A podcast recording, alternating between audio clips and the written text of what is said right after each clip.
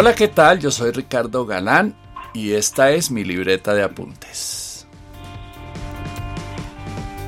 Bienvenidos a este primer episodio de Hablemos de Podcast de 2019.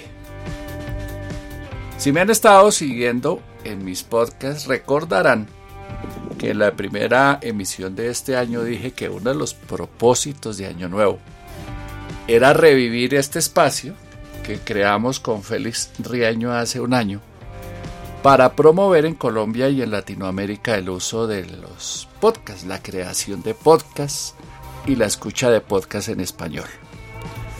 La vida lo va llevando y lo va trayendo a uno y el proyecto lo dejamos a un lado, pero este año sí estamos con la firme intención de dedicarnos a hacer crecer la industria, el mercado de los podcasts en Latinoamérica, los podcasts en español.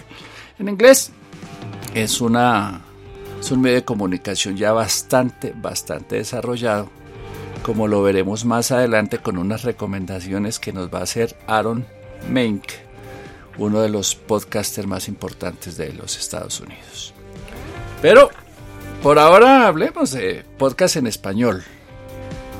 También les voy a compartir algunas herramientas y aplicaciones para hacerlos. Y vamos a conversar con Andrea Pérez Martínez. Andrea Pérez Martínez tiene un podcast que tiene un nombre hermosísimo, La otra caja de música. Y ella se dedica a eso, a hablar de música, pero no de cualquier música, sino de música independiente, música alternativa. Y yo no sé Andrea si también le jala a la música comercial. Buenos días. Buenos días, Ricardo. Muchas gracias por la invitación.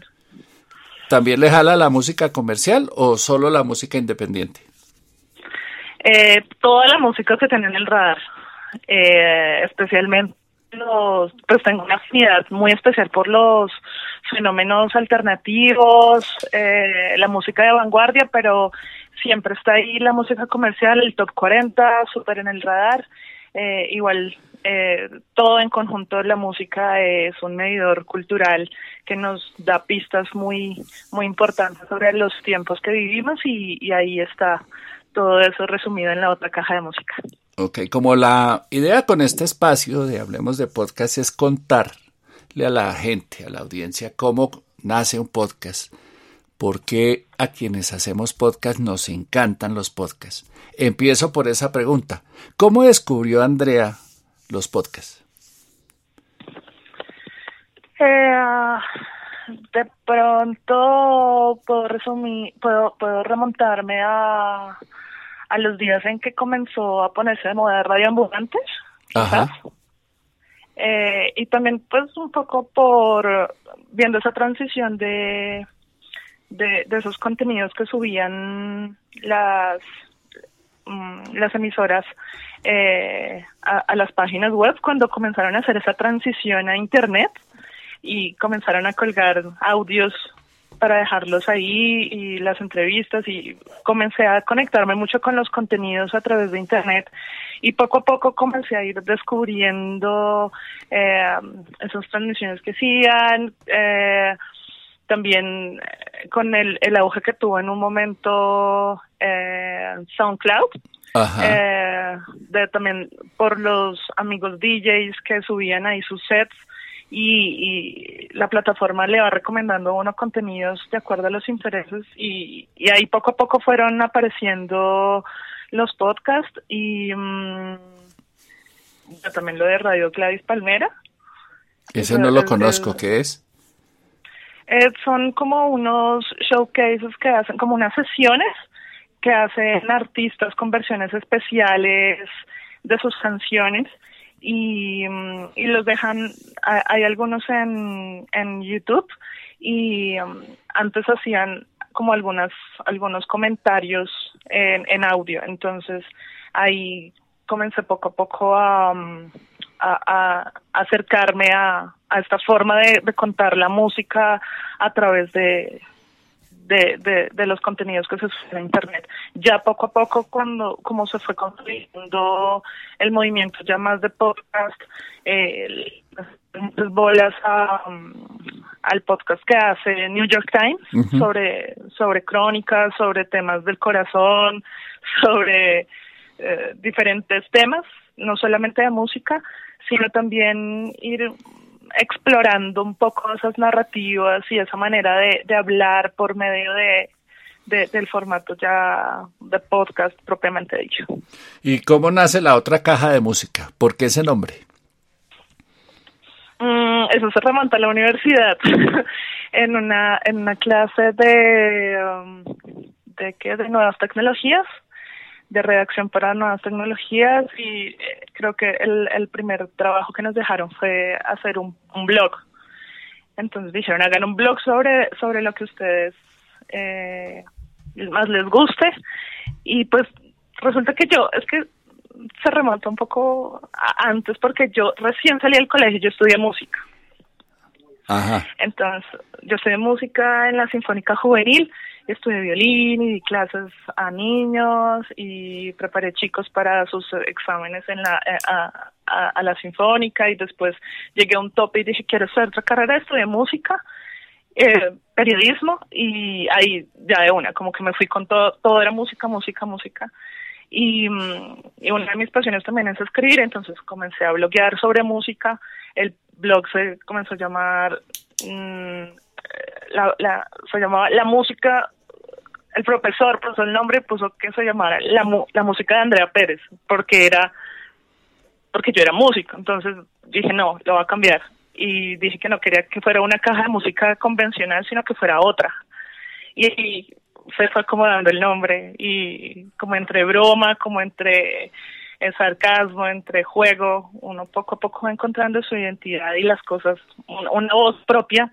Y ahí mm, poco a poco fui comenzando a dar mis mis comentarios sobre música, mis puntos de vista, eh, um, los discos nuevos, eh, y ya pues como que comencé a, trabajar de cerca con, con la música también y se fue consolidando el, el, el blog y ya después el periodismo me llevó a trabajar en distintos medios de comunicación entre esos pues en radio, estuve trabajando en todo el área, en, en la 92 como productora, eh, estuve trabajando también en Señal Colombia, en, en el desaparecido en órbita, y, y pues estar de cerca como con un equipo tan increíble, tan creativo, eh, además en, una, en un proyecto Cross Media que estaba de cerca trabajando también con Radiónica, con Radio Nacional, eh, en web.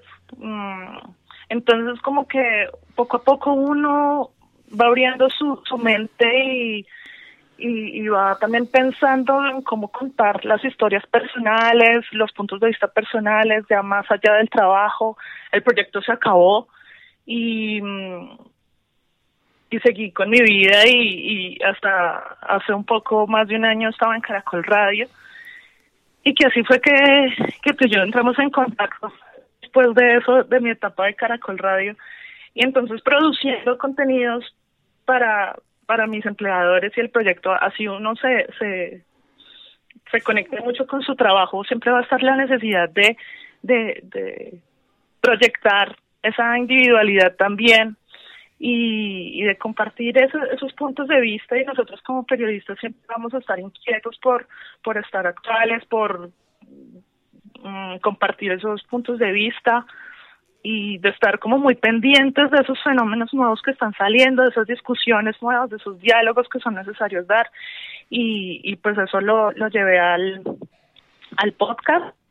Eh, y esa es una nueva el, el podcast que subí el, el 31 que fue el que escuchaste, que es el último que está al aire. Eh, pues nació así, nació eh, porque era una necesidad de volverlo a hacer, de hacerlo distinto. Eh, combinó con un, con un ejercicio de audio mapping que siempre me ha inquietado mucho. En mi SoundCloud también como que eh, hay algunas capturas de audio en viajes y mm, en conciertos, en, toques, registros como de bandas como Diamante Eléctrico, que los que se ganaron los Grammys, que son una de las bandas eh, colombianas de rock más más significativas, más mm, influyentes de, de, la actualidad. Y en, un toque hace cinco años, por el 85, en un lugar que ya no existe, pero están las voces, están las personas, está que a, uno de los artistas eh, casi se les lleva el carro la policía y son momentos que y son momentos que no se van a repetir nunca más y que no se van a reproducir jamás en un estudio entonces creo que el, el, el podcast da esa libertad también de compartir eh, cosas en frío, en caliente, eh, de compartir un mundo distinto, una, una, una escena del tiempo que no se va a repetir. Creo que eh, es, un, es romántico, pero pues la música romántica, finalmente. No, y finalmente el, podcast tiene esa característica, ¿no? Que no tiene unas reglas como la radio. La radio tiene unas reglas específicas, unos horarios fijos, unas duraciones determinadas. Eh, tiene reglas. Y el podcast, pues el encanto del podcast es ese, que no hay reglas que podemos hacerlo corto o largo, que no importa la duración, que lo podemos hacer en la calle, lo podemos hacer como lo haces tú, en un toque, en una calle, grabando con el artista que lograste, que parara un momento a contestarte preguntas. Creo que esa es la esencia, esa es la esencia y, el encanto del podcast. Sí, yo creo que no, no podemos olvidar el sentido de aventura y y de, esa autenticidad también en, la interacción con la gente, ¿no? Eh, está, muy bueno preparar un guion y, y de pronto preparar las preguntas y, y, tener un poco el dominio de lo que va a pasar para estar preparados y pues uno como productor como que tiene plan del, de la A la D, por si algo falla, otra cosa, por si algo falla, otra cosa pero creo que ese repentismo también es, es interesante y hace que de alguna manera eh, conectemos con, con las personas que de pronto no tienen afinidad por los formatos tradicionales, pero sí, sí la van a tener con, con algo que perciban honesto, ¿no? Y, y que perciban fuera del molde de, de lo convencional, precisamente pues actualmente hay una hay una crisis de, de las y creo que es nuestro tiempo para, para contar historias más reales, más cercanas, más auténticas y, y eso es lo que buscamos, Ricardo. De acuerdo. ¿Qué, ¿Qué quieres que sea la otra caja de música? ¿Una entretención? ¿Un medio de supervivencia? ¿Qué? ¿Cómo te lo imaginas? ¿Cómo lo sueñas? Yo quiero que sea todo que, que pueda proyectarse a futuro como, como de hecho ahora es como un estilo de estoy pensando en, temas para escribir, en temas para, para en el futuro. De hecho, hay temas que después, ahora, después de, de, este último episodio que, que transmití, em, hay gente que de una ya me está pidiendo, porfa, habla a sí mismo con sobre, sobre temas de salud, sobre temas de relaciones, y yo, ¿qué?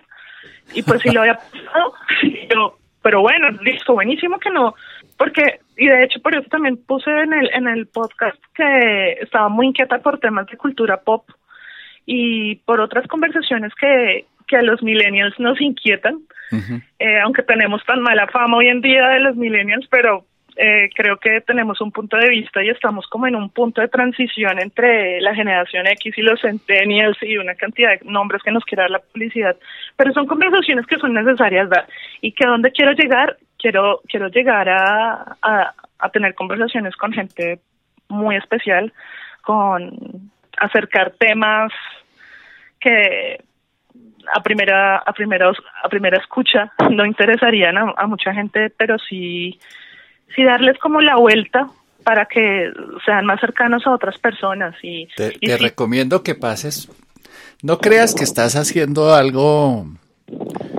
eh, que va en contravía de lo que está pasando en el mundo. Mira, entra, eh, ah, pásate por el Newman Lab de la Universidad de Harvard.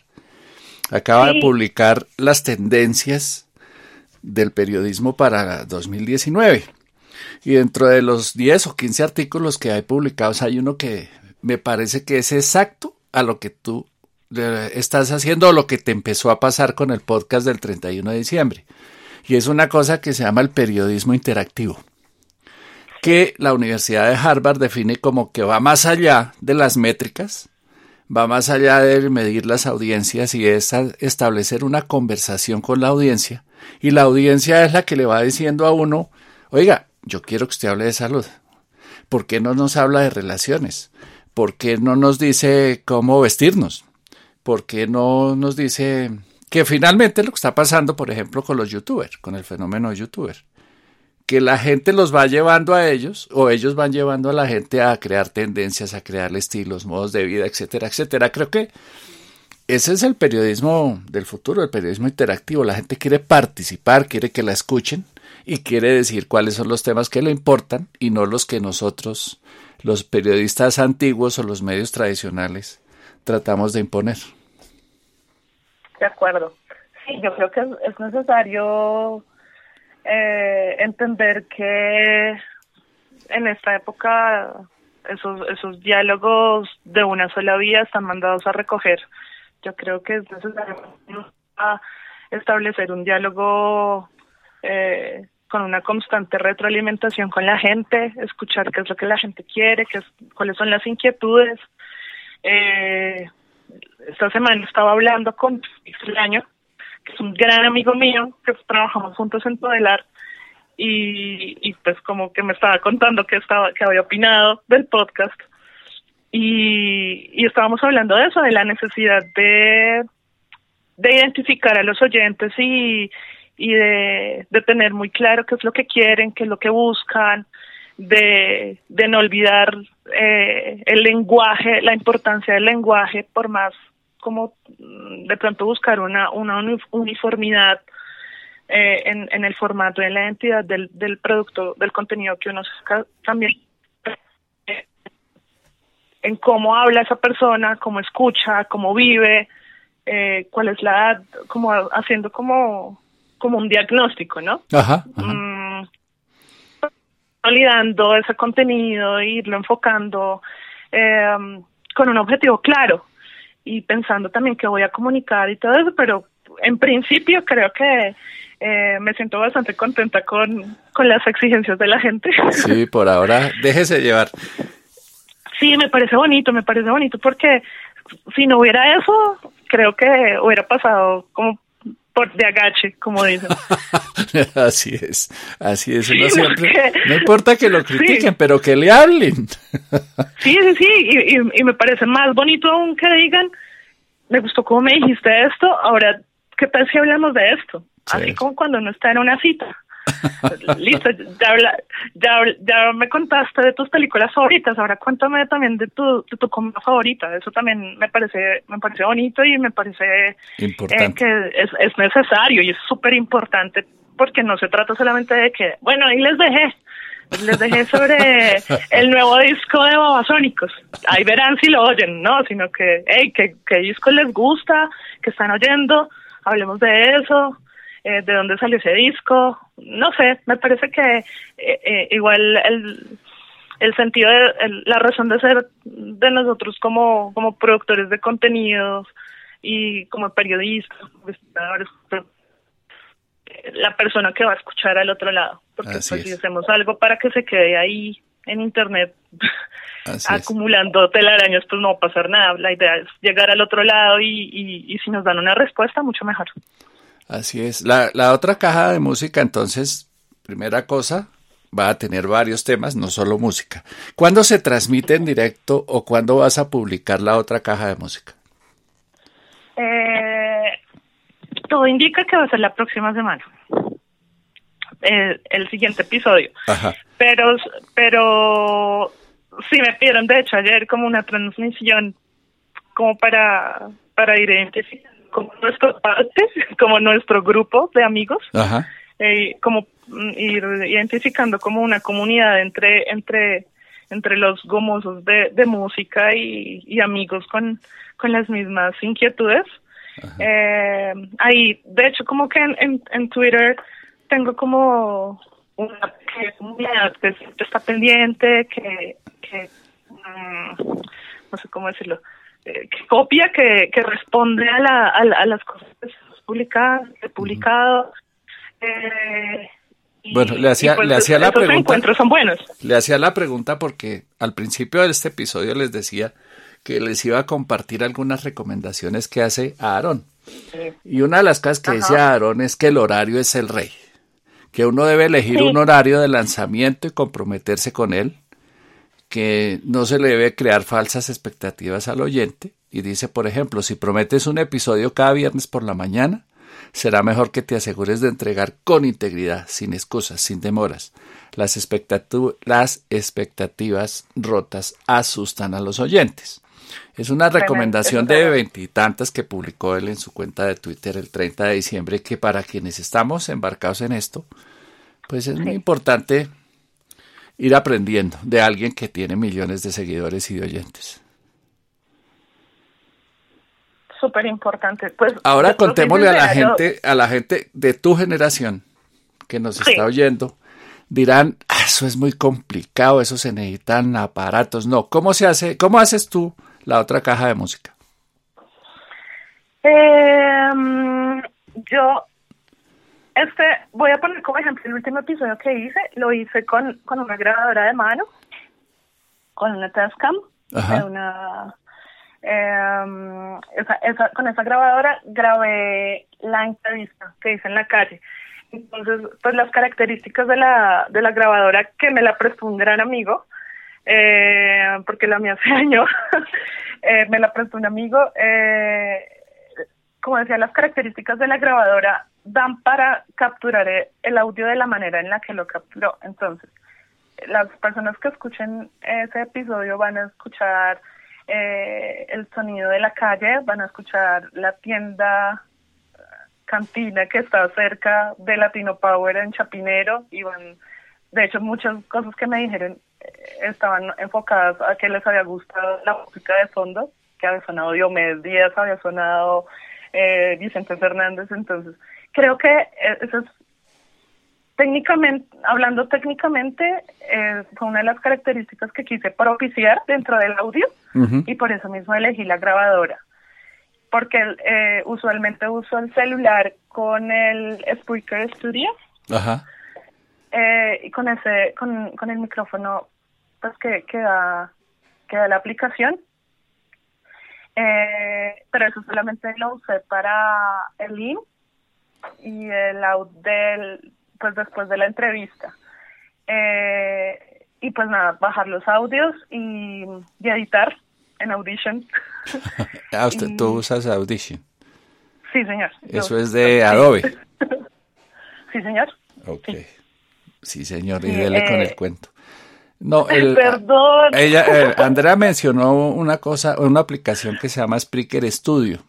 Y yo les había dicho que les iba a hacer al final la recomendación de algunas aplicaciones para hacer podcast. Esa es una. Spreaker Studio. Creo que es súper amable. Es súper amable, es gratuita y tiene una característica que no tiene ninguna otra aplicación hasta ahora que yo haya visto, y es que le permite a uno salir en directo. De hecho, esta, esta conversación está saliendo en directo por Spreaker Studio. Tiene versión para computador, tiene versión para tableta y tiene versión para el teléfono celular. Ayuda muchísimo porque le permite a uno como eh, incluirles efectos de sonido, incluir música, eh, ajustar los niveles de audio. Tiene toda una ventaja y por cero pesos. Claro, hay que transmitir por la plataforma de Spreaker, que es una de las plataformas más eh, importantes del mundo para la transmisión de podcast. Entonces, lo vas a hacer en la calle, lo vas a hacer con sonidos, como dice Félix, del mundo, con sonidos callejeros, o lo vas a hacer en estudio también, o no te vas a poner una regla. Yo creo que voy a dejar que, todo fluya en, en ese sentido. Y conforme a, los temas y las maneras en cómo pienso que se puede dar mejor la conversación, eh, iremos cambiando como, como el formato, pero creo que los, como que los principios que no se negocian como que están dados en, en materia de, de, honestidad, de frescura, del lenguaje, Eh, no quiero no quiero poner como la opinión mm, que yo doy en el podcast como como que esto es y así es y si no le gusta, no, sino que quiero que sea algo también muy de creación colectiva, que se vaya dando así. Eh, ya con, con algunos amigos estoy, estamos planeando algunas colaboraciones. Hay una gran amiga que, que eh, también está comenzando, eh, está muy inquieta con el tema del podcast y es una amiga que se llama Catalina Aldana que está en Chile, es una colombiana que está en Chile y tiene un podcast que se llama Y son como conversaciones alrededor de, de las series de Netflix. Ajá. Entonces, ella está haciendo como algunas ediciones especiales con algunos temas y vamos a colaborar y así con, con amigos blogueros y con amigos periodistas y amigos profesionales en diferentes disciplinas, mm, también para propiciar diálogos distintos de maneras distintas a las a las usuales para como también un mecanismo para compartir conocimiento en muchas áreas y, y pues también mm, pues es un espacio en, en, transformación no y se está se está consolidando. Antes eh, la, la otra caja de música era pues solamente la transmisión ahí tan de una. El audio quedaba una conversación eh, larga pero mm, ahora está más enriquecido con con, con la producción, eh, no nos pues mm, no es como de repente que sale y ya eh, sino que son capítulos también con un con un nivel de producción también que sea amable también para los oyentes. Eh, y creo pues que poco a poco se va se va a ir consolidando y va adquiriendo una personalidad distinta y este año sí sí hay muchos proyectos y muchas cosas que vienen. Entonces eh, esperamos que, que, se pueda dar la conversación a muchos niveles. Esa es la otra característica encantadora del podcast, que cada podcast tiene su propia personalidad, su propio sí. ADN. Y eso es lo que encanta, eso es lo que nos gusta. ¿En dónde, ¿En dónde pueden escuchar la otra caja de música, Andrea? La otra caja de música la pueden escuchar en Spreaker y los los episodios ahí los voy a estar compartiendo, se han estado compartiendo a través de mis redes sociales. Eh, yo estoy como Andrein Colombia en todas las plataformas. Eh, ahí en Twitter estoy siempre poniendo links, compartiendo cosas y en especial eh, pues el, el podcast, también en Instagram eh, están como en las bios de todo. eh, eh la, las, las novedades se, va, se, han ido colgando ahí y, y ahí generalmente pues todo, todo, lo voy compartiendo a través de las redes sociales. Listo. Andre, entonces arroba Andrein Colombia, ahí la encuentran Andrea y encontrar a Andrea significa encontrar la otra caja de música. Andrea, muchas gracias. Gracias Ricardo por la invitación, qué felicidad eh, soy fan, tengo que decirlo. Gracias. Somos. Y mis amigas también son tus fans. Karina, Carol, ah, Eso veo, están sí. escuchando, ellas están escuchando. Entonces, un saludo. Un saludo entonces para Carol y para Karina. No, Ricardo, muchas gracias. A las por dos la un abrazo y... grande, a ti también, mucha suerte con la otra Gracias. caja de música y estemos conversando. Claro que sí, espero que un día me acompañes a la otra caja de música Claro y que hablemos, sí. hablemos de música, hablemos de discos, hablemos de colecciones, hablemos de cosas Uy, lo que pasa es que si, que si tú me pones a mí a hablar de música, tienes que irte al bolero, Buenísimo. a la ranchera, al tango y a las baladas en español de los setentas y los ochentas. Yo tengo Yo un dichosa. cortocircuito de 20 años gravísimo. Bueno, tú tienes un cortocircuito de 20 años y yo soy un alma vieja. Entonces, por- ¿Listo? porque yo te digo una cosa, yo te escucho a ti desde Gardel, Garzón y Collazo, Julio Jaramillo, Javier Solís, gracias a, a, a mis a mis papás y a, la, a mis abuelos. Pero ahí podemos hacer la conversación y en la otra caja de música también hay, hay música eh, de la de antes que ya no se hace Hecho. y que tanta falta nos hace. Vale. Entonces que sea un plan, Ricardo. Eh, un compromiso. Quedo pendiente. Eso. Vale. Eso. Y dile, y dile a Catalina Gracias. que me invite a hablar de Netflix, que también soy gomoso de las series de Netflix. Buenísimo. De Vale. una. Claro que sí, le digo. Chao. Gracias, Ricardo. Un abrazo. Buen día. Saludos. Chao. Chao. Saludos a los oyentes. Bye. Bye.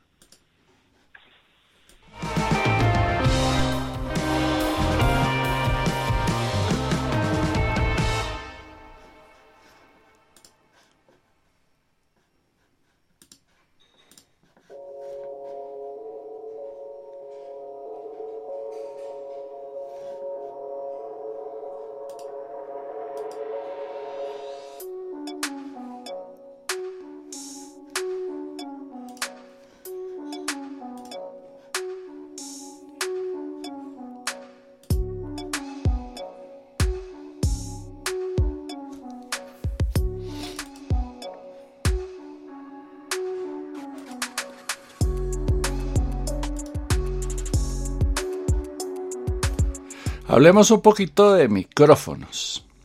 Me preguntan mucho qué micrófono uso. He probado bastantes, bastantes micrófonos, bastantes interfaces y he gastado bastante plata en estos artefactos. Al final del día me quedé con la marca Shure, que tiene unos micrófonos excelentes como el MV88 que se conecta directamente al iPhone o al iPad o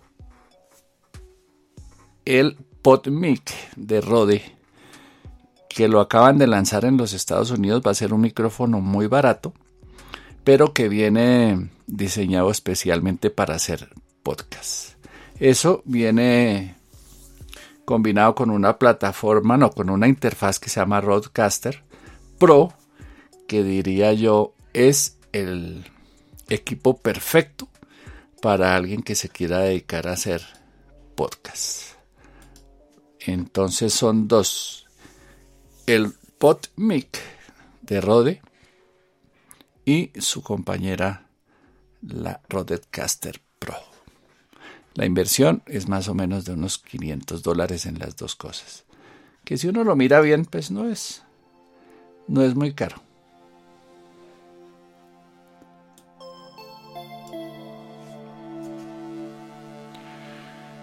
En aplicaciones o software para editar los podcasts, yo uso Hindenburg, una aplicación danesa que cuesta 100 dólares, que tiene todas las características de manera sencilla para hacer buenos, buena edición de podcast. Para transmitir, como ya les conté, Spreaker Studio, que es gratuita, que sirve está habilitada tanto para Android como para Mac y que nos deja hacer transmisiones en directo, lo cual para mí es muy, muy, muy importante. Y este fin de semana, ayer, una vía podcast que hace un colega recomendaba otra aplicación muy útil especialmente para transmitir en directo desde el iPad, que se llama, ya les digo, Backpack. Cuesta 29 mil pesos colombianos y su equivalente en dólares.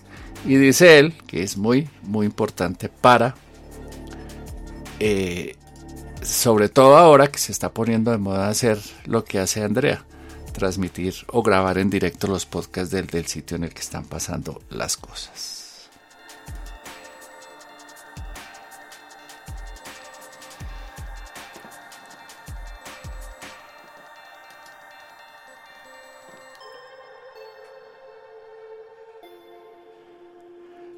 Aaron Manke es un podcaster gringo que tiene un alcance grandísimo. Y es como uno de esos eh, gurúes que hay sobre el tema. Y el 30 de diciembre nos sorprendió a sus seguidores en Twitter con una, un hilo larguísimo de recomendaciones de cómo hacer podcast de éxito, cómo quitarse de encima la preocupación por la monetización, etcétera, etcétera. A él lo encuentran ustedes en lorepodcast.com, lorepodcast.com. Y lo que les quiero compartir ahora son algunos de los eh,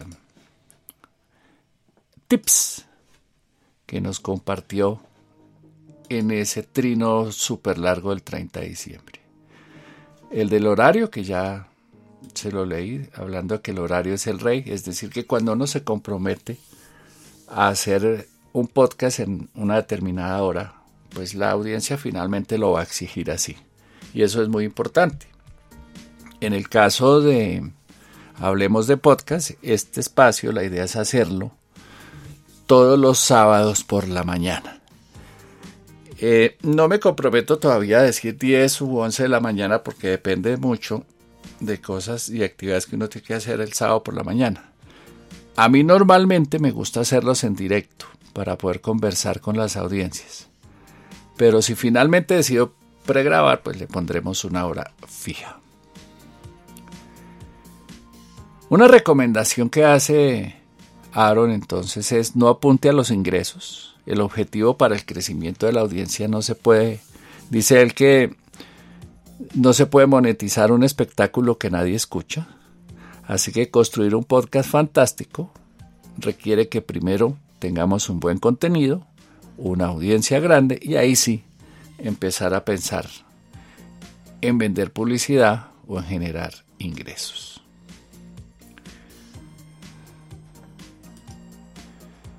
Nos dice también, y esto es muy importante para quienes quieran empezar a hacer podcast, que no importa el género, si se trata de un programa de entrevistas, un panel de cuatro personas, un periodismo de investigación o una historia, todo en el podcast tiene que contener una narración, una conversación.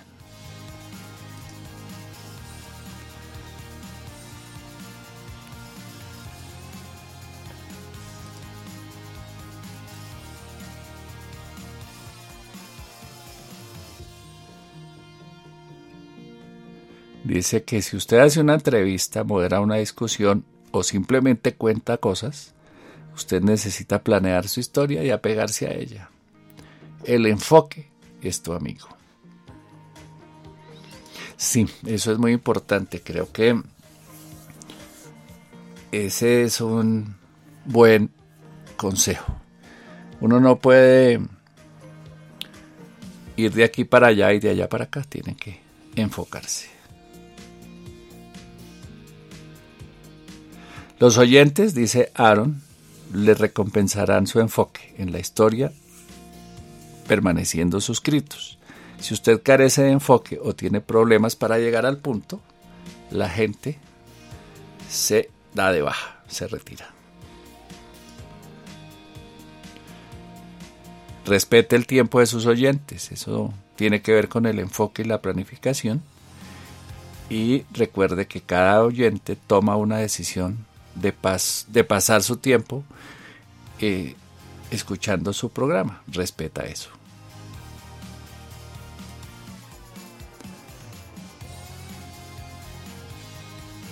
No hay lío si la charla es pequeña, de no más de 10 minutos, antes de que empiece el tema real. No se leen anuncios de 5 minutos, no hay que hacer diarrea verbal, dice gráficamente. Llegar al punto es el, la clave y entregar el tema.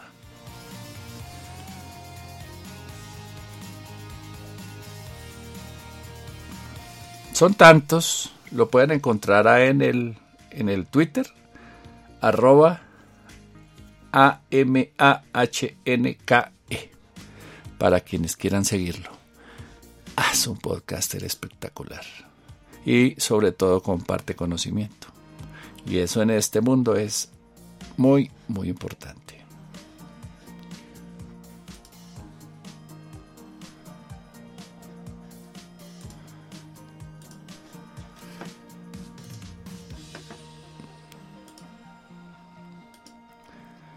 Bueno, yo creo que hasta aquí este episodio, el primero de 2019 de Hablemos de Podcast. A Andrea Pérez Martínez, muchas gracias por habernos dedicado un espacio, un tiempo, a sus amigas, que son también amigas mías, oyentes, muchas gracias por estar ahí. Y a ustedes nos vemos dentro de ocho días en sábado. El sábado aquí en la libreta de apuntes hablamos de podcast. Que tengan un buen fin de semana, un buen puente festivo. Y el martes, ahí sí, a empezar el 2019 como toca. Trabajando ando.